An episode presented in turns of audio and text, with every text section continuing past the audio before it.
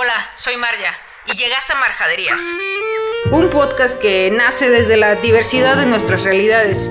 Antes que comenzar, qué raros especímenes somos. El placer no es simplemente nuestra única razón de existir. Y está bien cabrón, está bien cabrón. Y bueno, lo que busco es compartir experiencias y conocimiento. Experiencias y conocimiento para despertar tu empatía, aunque sea chingadazos. We're gonna do something good. Ok.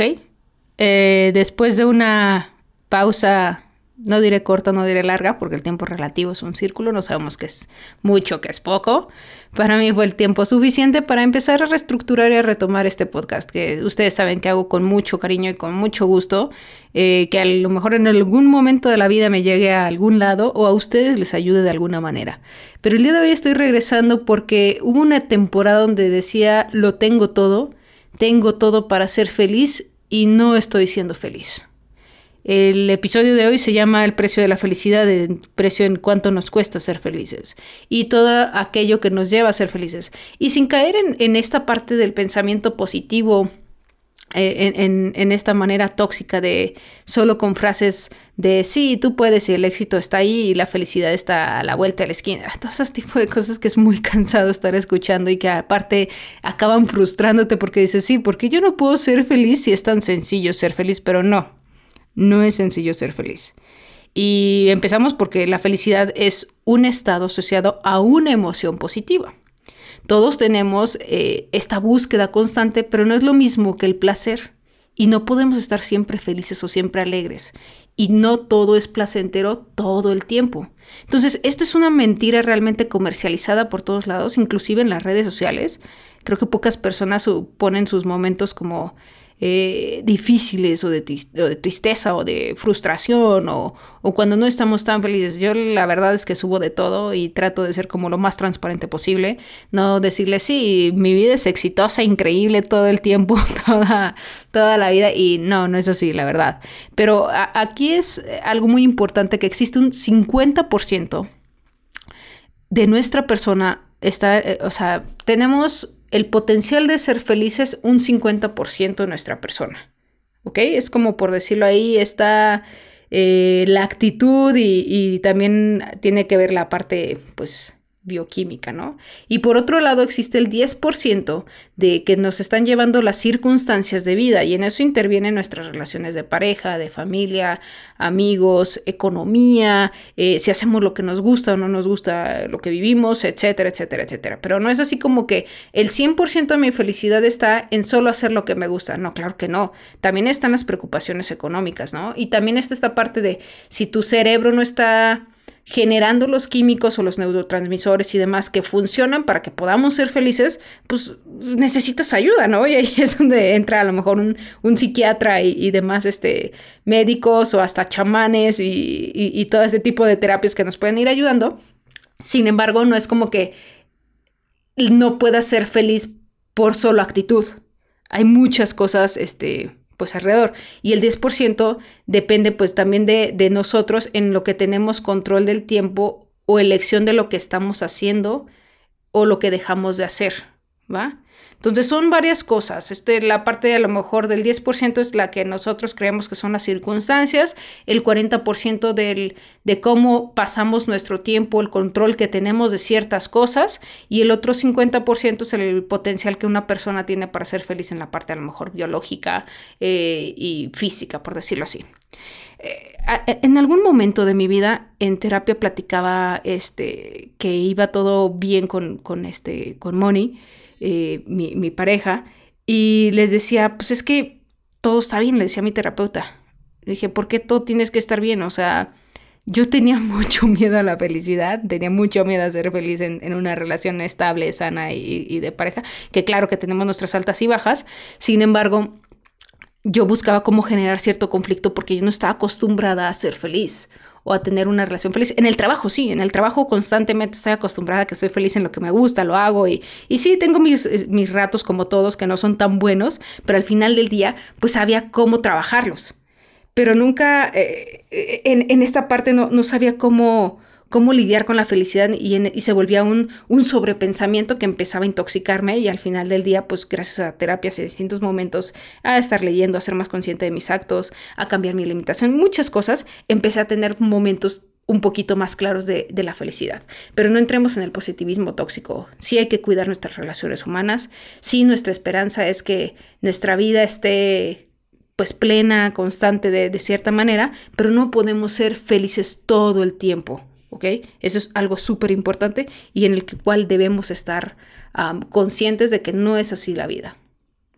Y no tiene nada de malo no ser felices todo el tiempo. Digo, al final del día, el tener como estos momentos donde tenemos otras emociones, donde tenemos desde adrenalina, donde tenemos desde retos, donde tenemos tristezas o sinsabores, como dicen las tías.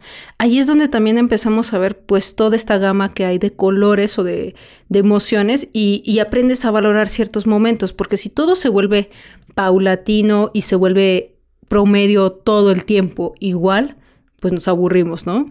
Aquí es donde empieza como esta parte donde nos venden esta esperanza de que una vida feliz es esa vida donde tienes como, obviamente es más, más llevadera la vida con un nivel adquisitivo económico bastante eh, mejor que el que podríamos tener el promedio de las personas o, la situación de pobreza que vive la mayoría del, del país eh, o del mundo.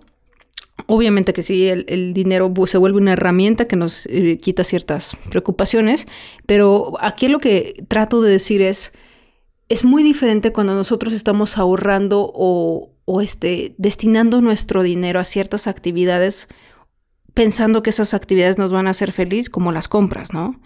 Este, o decir, ¿sabes qué? Pues a mí me hace feliz estar apostando este tipo de cosas, ¿no? Entonces aquí yo creo que lo que es muy importante es ver dónde tenemos realmente los momentos de felicidad. Mucha gente dice, es que la felicidad es gratis. Eh, pues sí, de cierta manera, pero no del todo de otra. Menos si necesitas medicamento para generar tu felicidad, este, entre otras cosas. Pero creo que aquí eh, el, el punto es el cambio del pensamiento entre el consumismo constante que tenemos, este, supercapitalista, y pensar que eso nos va a hacer feliz, que tener un mejor teléfono, que tener un mejor computador, que tener un mejor todo. Obviamente hay cosas que sí nos van a ayudar a tener mejores herramientas y eso nos va a traer a lo mejor por ende felicidad en nuestros trabajos, etcétera. Pero no que sea nuestro objetivo el si yo compro tal cosa voy a ser más feliz. No sé si alguna vez les ha pasado que ahorras tanto para algo y lo compras y sí, tienes una, un rush de felicidad o de adrenalina y dices, wow, durante qué? ¿Horas? Dos, tres días y se acaba. Y ya después vuelves como a esa parte donde... Me. El, el, aferrarnos a nuestras creencias del pasado es donde tenemos mucho que, que ver en el alimento mental. Esta parte ha sido clave para mí los últimos meses he estado leyendo más sobre, sobre cuántica, sobre cómo conectar el, cerebro y el corazón, eh, la parte de los pensamientos, cómo se vuelven realidades, cómo trabaja el subconsciente, etcétera, etcétera.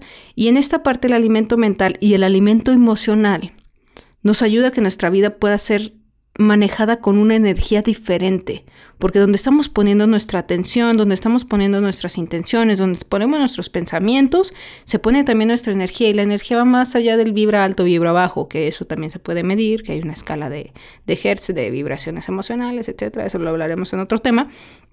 Pero en esta parte donde, donde ponemos nuestra energía es donde ponemos como, como este, como esta pilita que tenemos en el día, y es donde queremos que se vuelva una realidad.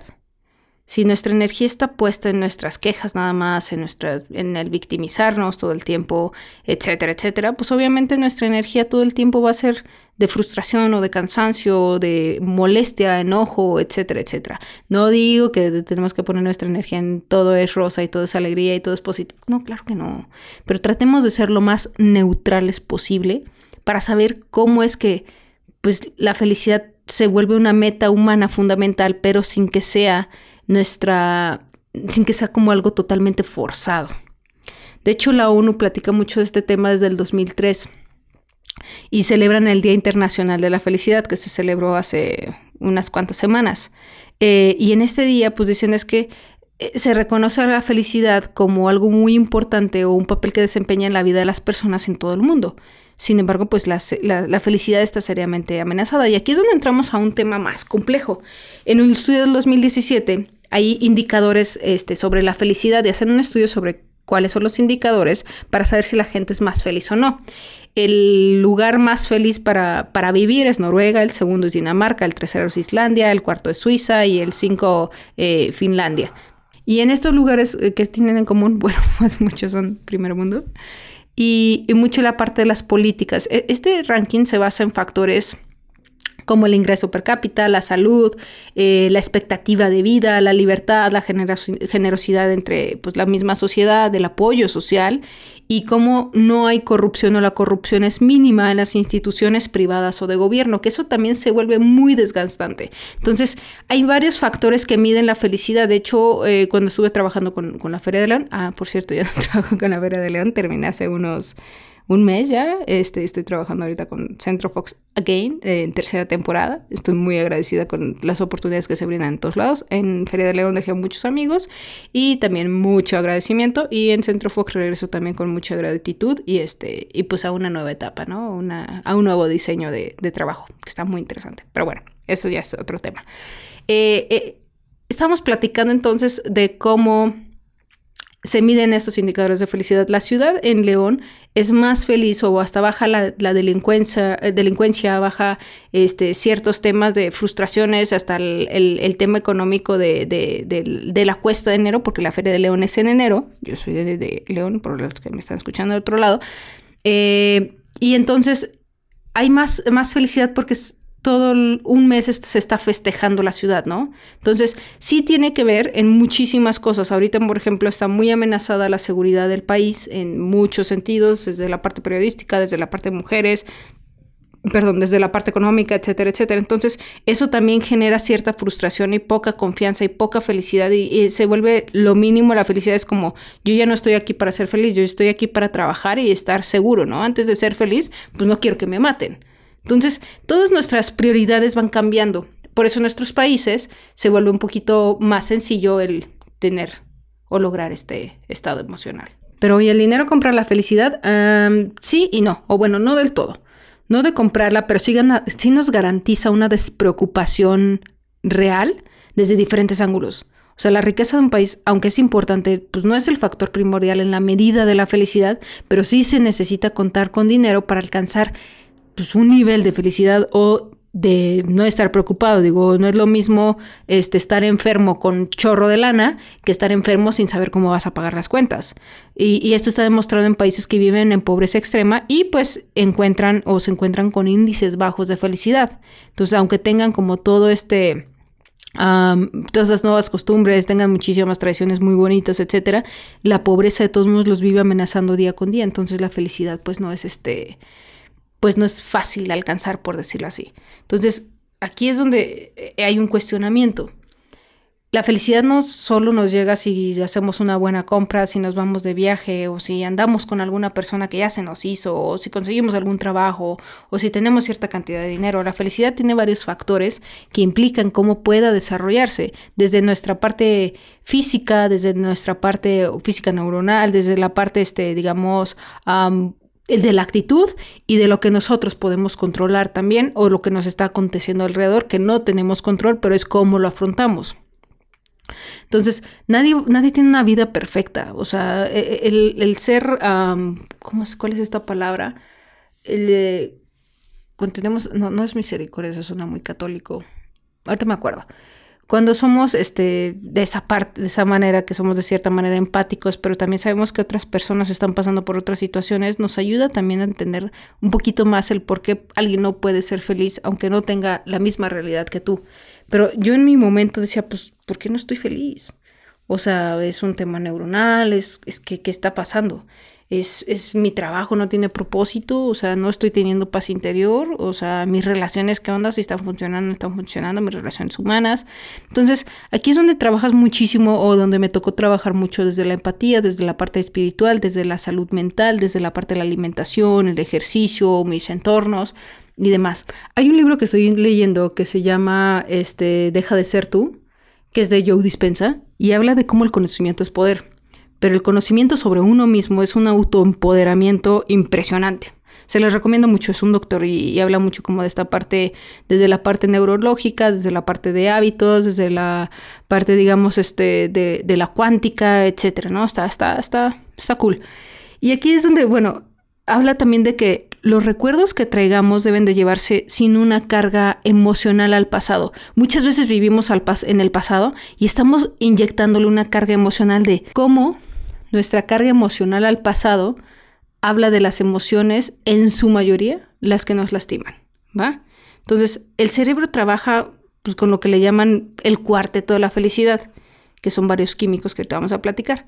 Pero en este cuarteto de la felicidad es importante nosotros antes ver cómo vamos a alimentar nuestros recuerdos y cómo vamos a traer ciertas cosas. Decir, no, pues es que la neta, pues me despidieron de tal trabajo hace tantos años y pues la pasé mal o lo viví mal, ¿no? Es como, pues sí, güey, ya pasó, ¿cómo sacas de ahí lo bueno y dejas o desechas lo que no estuvo tan bueno, ¿sabes? Yo he tratado últimamente, los últimos, no sé, ocho o nueve años, que llevo como trabajando mucho en, mi persona. No empecé muy joven, la verdad. Yo empecé como a los... Bueno, sí llevo más tiempo. Llevo como de los 23, tengo 34, como 11 años aprox. Trabajando mucho como mi, la parte de mi salud mental y, todo este rollo, ¿no? Y es lo que me ha llevado hoy a lo que he avanzado constantemente. Hay, meses o años donde avanzo mucho más y hay otros donde pues avanzo mucho menos, ¿no? Pero lo que voy con esto es, eh, eh, en este cuarteto emocional es donde vamos a entrar a platicar sobre la parte de los químicos. La investigadora Loretta eh, Browning es autora de un libro que se llama Hábitos de un cerebro feliz y explica cómo cuando tu cerebro emite uno de estos químicos, pues te sientes bien, ¿no? Y estos químicos son eh, la endorfina, serotonina, dopamina y oxitocina. Entonces, pero pues, ¿cómo podemos activar esos químicos? Es que es de, ah, pues sí, güey, pues e, esta es la parte donde digo de porcentajes. Eh, hay parte que pues, son químicos y es del cuerpo como tal, ¿no? Pero ¿cómo activas estos químicos? Pues la liberación, por ejemplo, de las endorfinas como químicos o neurotransmisores se liberan cuando estamos en diferentes actividades físicas, hasta mearnos de risa, ¿no? Extraño mucho eso. La verdad es que a veces en momentos difíciles me pongo stand-ups o me pongo cosas que me hagan reír y que no acabe contrariada con el propio stand-up o ciertas comedias. O a veces bailo sola hasta que se raspa mi, mi tacón o mi croc. O a veces también necesitas simplemente para la liberación de las endorfinas dormir bien. Una de las que más me gusta últimamente es el hacer ejercicio. Pero me cuesta la vida. Me cuesta muchísimo trabajo hacer ejercicio, sin embargo, es algo que me está ayudando muchísimo. Por otro lado está la serotonina, que viene pues de traer recuerdos positivos y el buscar cómo estar disminuyendo nuestro estrés y si el trabajo se quedó en el trabajo, pues ya está ahí. Y si alguien te escribe, pues ahorita no estoy trabajando, ahorita no estoy viendo eso, lo vemos más tarde, o ver cómo, cómo poner un límite, ¿no? El ejercicio también, o sea, el, ejercicio de hecho entra creo que en todas. Eh, los bañitos de sol, como los bebecitos. Hoy deben. Eh, en este, a lo mejor unos 2, 3, 5 minutos uso un bloqueador. Eh, tomando el sol, una dieta saludable. Y con saludable me, me, refiero a alimentos que no vengan procesados ni empaquetados por naturaleza. La mayoría de los alimentos vienen así, pero tratemos de encontrar como los alimentos más naturales, evitar ciertos carbohidratos que no son tan nutritivos, este, como unas harinas, algunas pastas, este eh, algunos panes. Aquí puse un emoji triste porque yo soy adicta al pan, cañón, a las galletas y todo ese rollo. Entonces a mí me cuesta muchísimo trabajo. Hay un libro que se llama Cerebro de Pan, creo, que también está interesante. Bueno, en, en, el caso de la dopamina, llegan a ser experiencias más del día a día o algunos momentos con actividades y actitudes, desde cumplir tareas y cuando terminas algo dices, ah, estoy feliz. O sea, hasta ese placer del, del olor a, limpio de tu casa o la cama tendida, o sea, ese tipo de cosas también ayuda muchísimo. El cuando terminas una tarea, escuchar tu música favorita o comer algo que te encanta. Moni baila mucho cuando come, o traer buenas eh, memorias de, de ciertos este, momentos de tu vida. Y aquí es donde invierten algunos, donde pues, también los eh, alimentos intervienen el ejercicio, el meditar, el desintoxicarnos de ciertos alimentos y sustancias. Creo que este es un tema muy importante cuando te empiezas a desintoxicar y no, necesitar, no necesariamente tiene que ser una desintoxicación de drogas. Hay desintoxicación del azúcar. Entonces es, del azúcar artificial, no del azúcar natural de las frutas. Nosotros, por ejemplo, Moni y yo ya dejamos de tomar hace bastantes bastantes meses y nos ha alivianado la vida impresionante. De vez en cuando sí nos echamos una copa de, de vinito o una chelita y lo disfrutamos muchísimo, pero ya no es como antes que era una necesidad como adictiva de cierta manera que nos pedía el, el cuerpo. Y por último está la parte de la oxitocina, que esta está más apegada a la parte del afecto, o como llaman la, la, hormona de los vínculos emocionales, o la hormona del abrazo, el amor. Yo, yo antes de pandemia era una persona que abrazaba hasta todo, todos los que podía. Toda la gente que podía abrazar la abrazaba. Y, y, y me ayuda muchísimo, o sea, de verdad te tranquiliza de cierta manera y este, este tema o este compuesto cerebral es importante para la construcción de confianza y es necesaria para desarrollar ciertas relaciones emocionales o vínculos y nos liberan muchísimo o nos ayudan mucho con el contacto físico. Además de pues escuchar a los demás, este llorar, obvio hacer ejercicio y obvio la alimentación, pero hay como varias cosas que nos pueden ayudar a liberar esa parte de la oxitocina. Ojo, no todos los cerebros trabajan de la misma manera y en algunos de los casos se tienen que regular, como dije antes, eh, mediante medicamentos o demás actividades. A mí en lo personal este podcast es meramente pues, un acercamiento desde mi experiencia a la felicidad, sin embargo hay profesionales en diferentes temas para llegar a trabajar en sentido. A lo mejor tú dices, ya llevo mucho tiempo y nada me hace feliz, igual y necesitas buscar ayuda para encontrarlo. Pero si llevas un poquito y te das cuenta que tienes altas y bajas y sabes que está regulado y eres consciente, pues no te, no, no, no, no te frustres y me sentí como el meme, no, no, no, no eh, cuando te dices tengo ansiedad, así de no tengas ansiedad, es como, ah, sí, ya se me quitó. Bueno, no, no es que no te frustres, vive la frustración desde otro punto, ve cómo puedes encontrar en la meditación ciertas soluciones, en el ejercicio, en los alimentos, o sea, si nosotros seguimos haciendo lo mismo, vamos a encontrar las mismas respuestas. Si empezamos a cambiar eh, de técnica en esas respuestas a nuestros cuestionamientos, pues vamos a tener diferentes resultados. Y eso es súper importante, no querramos recibir algo diferente con las mismas formas en las que hacemos las cosas. Encontrar la felicidad es un trabajo constante, pero es, no es un estado emocional permanente. No se puede estar feliz todo el tiempo, todo el día, ¿ok? Y si alguien les dice eso, no es cierto. O sea, aunque sus redes en todas las redes sociales esté sonriendo todo el tiempo y se vea siempre mostrando sus cuadritos fit o su abdomen super fit y sus vacaciones en el extranjero las personas todo el tiempo y, o sea, no, hay gente que tiene muchos vacíos muy fuertes. A lo mejor sí hay gente que sí es feliz, pues más constante y que no tiene preocupaciones de nada, ¿no? Pero no, no, no, no se comparen. Al final del día todos tenemos caminos, procesos, contextos, empleos, eh, estado físico, todo es muy diferente y no tiene que por qué ser pues lo mismo lo uno del otro. O sea, yo podría decir, ah, yo sería muy feliz si tuviera 10 mil, 15 mil seguidores. No, no lo creo. Yo sería muy feliz si tuviera un mejor auto. Pues sí y no. Entonces, hay muchas cosas que realmente tenemos que ser conscientes y neutrales para encontrar esa parte o ese estado mental con emociones que nos alimenten de manera positiva y no arrastrarnos y no crear experiencias que pues, nos puedan estar metiendo en un hoyo todo el tiempo. Por lo tanto, el pasado o la tristeza constante, vivir en el futuro que nos genera ansiedad y de lo que no se puede controlar, pues lo más chido es estar viviendo en el presente y en esta parte de, de en el aquí en el ahora.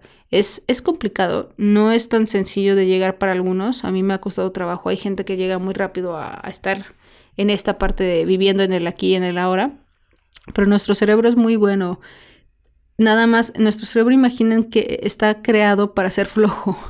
Nuestro cerebro tiene muchos caminos y conexiones, entonces es como un baldío, por decirlo así y en ese baldío tienes que atravesar este, a tu casa y tú vas trazando una rutita. En lugar de irte todo por la banqueta y hacer como doblar la esquina, dices, ¿sabes qué? Por aquí, por el baldío, eh, tengo que cruzar, pero está lleno de matorrales, está horrible. Y dices, bueno, voy a hacer una, una, un caminito. Y de tanto que lo transitas, de tanto que pasas por ahí, se hace una, una conexión más rápida, un caminito más rápido. Así es el cerebro. Entonces el cerebro está acostumbrado a entrar en ese caminito para ir más rápido. Sin embargo, Puede que ese caminito en un punto sea peligroso. Puede que ese caminito en un punto construyan ahí una casa, un fraccionamiento, y ya te tengas que ir por la banqueta y cruzar por otro lado. Entonces tú sabías que desde el principio lo más ideal, aunque lo más lejano, costoso, era darte toda la vuelta para usar la banqueta. Y pues así es como funciona el cerebro. Con el tiempo hay caminos que se vuelven sencillos pero no son los mejores. Entonces la felicidad no es, no es solo tener una actitud positiva, tiene que ver con una serie de, pues desde la parte de los químicos, desde nuestro cerebro, desde nuestro entorno social, de las variantes, este, lo que estamos conversando. La felicidad no es totalmente el dinero, la fama o la belleza, al final es una percepción subjetiva de, de un colectivo social. Y, y, no significa que lo que vive el colectivo tenga que ser nuestra realidad. Hay efectos de felicidad que funcionan por días o si bien va por algunas semanas, como el enamoramiento, pero hay otras personas que no son responsables de nuestra felicidad y eso debemos de tenerlo bien claro. Al final, todos nuestros neurotransmisores o los momentos de felicidad deben de ser nivelados para no tener bajones de, como si fuera una cruda, una resaca de infelicidad este, al estilo de un bajón de drogas. Y bueno, la felicidad es, es, un trabajo de día a día. Los pequeños placeres se convierten en detonantes puros. Hay que solo ser bien estratégicos y bien analistas en descubrir qué nos quita felicidad. Eso es súper importante. Y eso es lo que les puedo dejar hoy de, de invitación, el descubrir qué les quita la felicidad es muy importante estar adaptándonos a los cambios, a los diferentes cerebros, eh, a los diferentes caminos que nuestro cerebro va creando, donde la felicidad también tiene pues una parte sin sabores, de sufrimiento, y ahí es donde vamos a encontrar, repito, el, valor de muchas situaciones, cosas. No es todo blanco o gris, hay una serie de emociones que pasan en este abanico eh, de, de lo que estamos viviendo y pues hay que saber disfrutar de esos pequeños momentos que nos van a generar eh, felicidad, pero sobre todo el ser constantemente agradecidos. A mí me ayuda muchísimo el tener un diario de agradecimiento. Y ese diario de agradecimiento es agradezco por tener agua caliente o por tener este agua tan solo en, casa. Le agradezco por tener mi auto para ir al trabajo o el tener mi bicicleta o el tener mis dos piernas o el agradezco porque mis perritos estén sanos, ¿no? Entonces, este, aquí es una variable donde nosotros tenemos que ser bien agradecidos de manera constante y estas, esta gratitud también va alimentando de manera positiva nuestro cerebro con cosas muy sencillas. Y hay que también ser, saber ser objetivos, ¿no? Y no meterle a todo emociones todo el tiempo eh, de cosas que nos han, han afectado y que estamos recordando en algún momento. La realidad es, es la de cada uno pero en cada uno creo que podemos ir encontrando ejercicios que nos puedan eh, traer un, una paz ante los momentos complicados, ¿va? Y pues nos vamos a ir encontrando muy buenas razones para seguir continuando en este plano. No nos comparemos, las circunstancias y realidades de todos son diferentes y entrar con nuestros juicios pues nos va a alimentar solo la parte de la infelicidad. Otra cosa que a mí me trae mucha también este paz, felicidad, además la meditación y también el altruismo, el ayudar a otras causas también me, causa mucha alegría. Este, y bueno, el variar rutinas, por ejemplo, ahora estoy nadando, o el cambiar hasta de camino en la cartera, en el camino al trabajo, o encontrar algún podcast que nos alegre la mañana, etcétera, ¿no? Y bueno, esta es mi invitación por hoy. Este es el regreso de, del podcast de Marjaderías. Gracias, Samo, por esta, este nuevo intro y este outro que, que has creado. Estuvimos guionándolo un buen ratito y bueno, ya está aquí. Eh, gracias a las personas que insistieron en cuándo, cuándo podría grabarse. La familia, amigos, pareja, de cómo están ahí presentes y están haciendo de este camino una aventura más llevadera. Gracias eh, por llegar hasta el final de este podcast. Compártelo si te si te hace sentido y se te ha ayudado y si crees que alguien lo necesita. Te mando un abrazo y nos vemos pronto. Chao. Llegamos al final de Marjaderías. Muchísimas gracias por escuchar Marjaderías. Cada vez somos más. Es muy bonito seguir compartiendo conocimiento, conciencia desde distintos ángulos y puntos de vista. Gracias por seguirlo compartiendo. Si tienes algún tema, alguna idea que quieras que rebotemos, échamela por mensaje y le damos unos golpecillos para afinarla. Y pues en una de esas hasta te armas tu propio podcast. Si es que no te gusta este. Perdón. Y pues nos vemos el siguiente lunes. Esperemos. O si Dios lo permite. Hasta pronto. Chao.